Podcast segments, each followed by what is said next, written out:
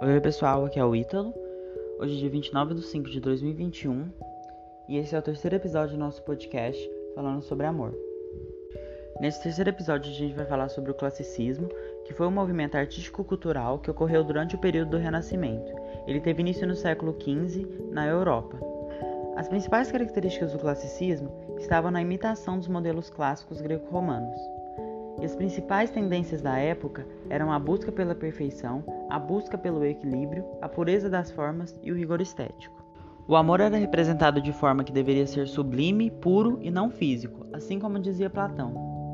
Já em termos de sentimento, a razão era superior e vinha antes do sentimento, ou seja, para sentir era preciso pensar.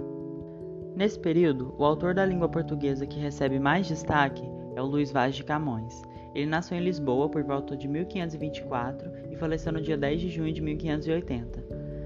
Ele foi o autor do poema Os Lusíadas, uma das obras mais importantes da literatura portuguesa e é o maior representante do classicismo português. Ele se inspirava em canções ou trovas populares, escrevendo poesias que lembram várias canções medievais. Eu trouxe um dos poemas do Luís Vaz de Camões, chamado Amor é fogo que arde sem se ver. E Nele diz o seguinte: Amor é fogo que arde sem se ver, é ferida que dói e não sente, é um contentamento descontente, é dor que desatina sem doer, é um não querer mais que bem querer, é solitário andar por entre gente, é nunca contentar-se de contente, é cuidar que se ganhe se perder, é querer estar preso por vontade, é servir a quem vence, o vencedor, é ter com quem nos mata, lealdade. Mas como causar pode ser o favor. Nos corações humanos, amizade. Se é tão contrário a si, é o mesmo amor?